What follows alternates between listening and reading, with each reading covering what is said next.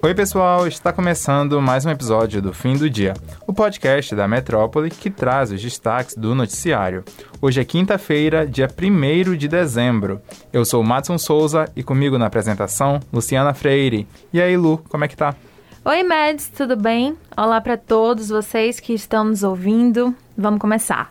Janja Silva, a futura primeira-dama, que é responsável pela organização da posse do marido, anunciou na última quarta-feira 18 artistas que vão se apresentar ao vivo no dia 1 de janeiro, depois das cerimônias de posse no Congresso e no Palácio do Planalto. Martinho da Vila, Pablo Vitar, Chico César, Maria Rita, Otto e Gabi Amarantos estão entre as atrações que vão se revezar em dois palcos. Em conversa com jornalistas na frente do Centro Cultural Banco do Brasil, que é onde está funcionando o gabinete do governo de transição, Janja afirmou também que fez o convite a Gilberto Gil, a Caetano Veloso e Ludmilla e está esperando uma resposta positiva deles. Os dois palcos montados para o Festival da Posse vão ser em homenagem às cantoras Elza Soares e Gal Costa, falecidas neste ano.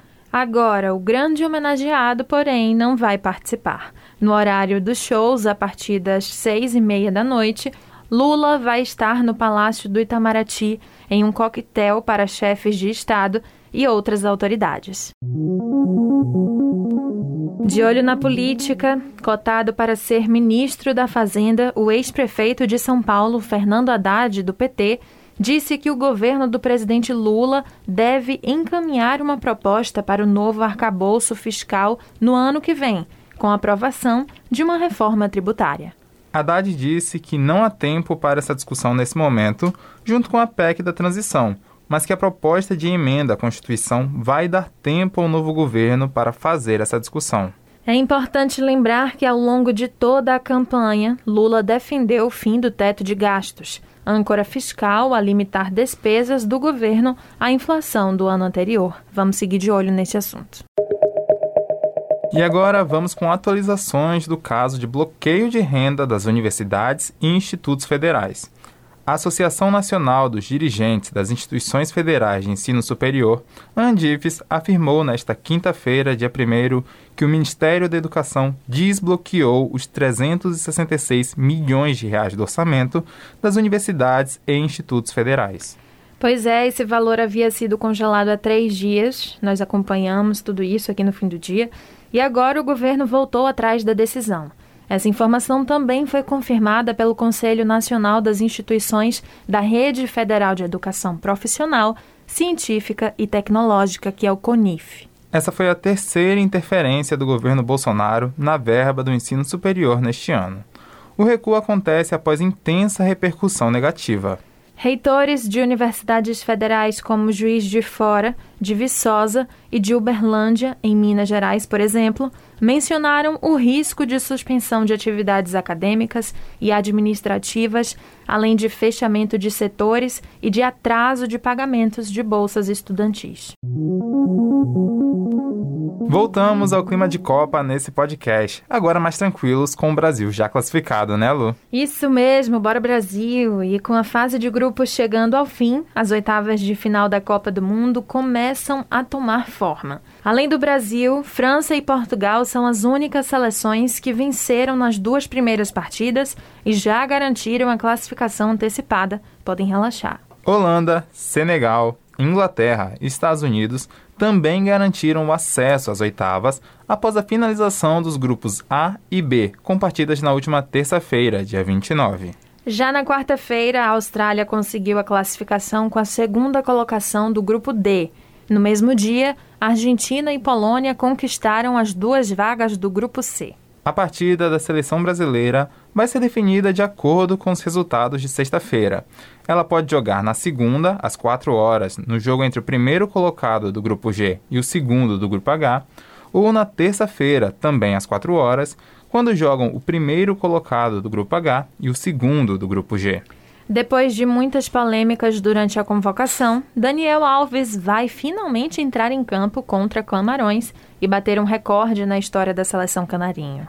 Ao entrar em campo às 4 horas no estado de Lusail, o baiano de Juazeiro vai se tornar o jogador mais velho a defender o Brasil na história dos 22 mundiais disputados.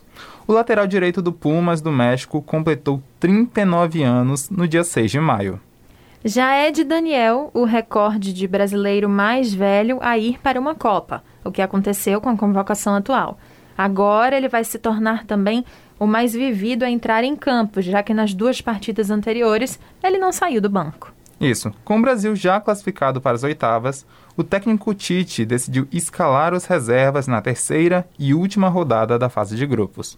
Curiosamente, Daniel Alves supera um colega de elenco. O capitão Thiago Silva quebrou o recorde na estreia dia 24 de novembro, quando foi um dos titulares da seleção na vitória sobre a Sérvia por 2 a 0.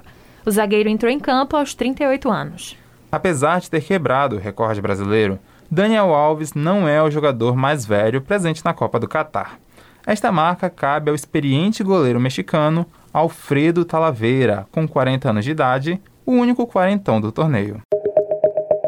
A Secretaria Municipal da Saúde inicia nesta quinta-feira, dia 1, a aplicação da primeira dose da vacina contra a Covid-19 para crianças de 6 meses até 2 anos, 11 meses e 29 dias com comorbidades. Os pais e responsáveis pelos menores devem fazer o agendamento no site vacina-hora-marcada.salvador.ba.gov.br. Isso para ter acesso ao imunizante e comparecer ao local e hora marcados, munidos da original e cópia do comprovante de residência, cartão SUS também e cartão de vacina da criança.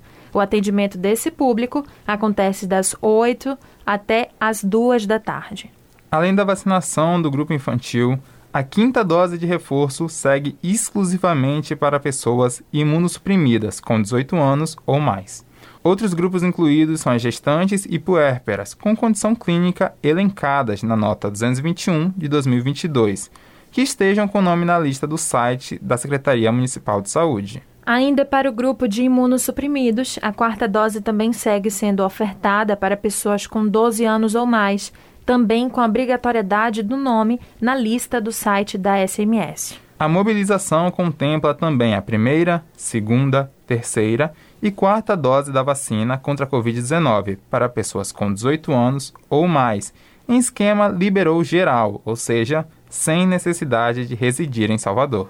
O único requisito é ter o cartão SUS vinculado a algum município do estado da Bahia. Já os cidadãos de demais grupos que não estão incluídos na estratégia Liberou Geral devem residir em Salvador e ter o nome na lista do site da Secretaria.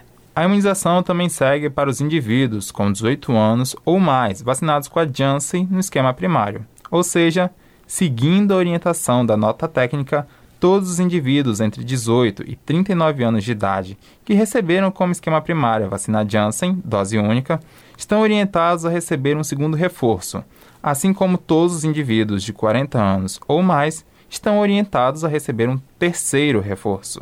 A gente explicou tudo direitinho, mas se você perdeu algum detalhe, tá tudo disponível na nota lá no site metro1.com.br.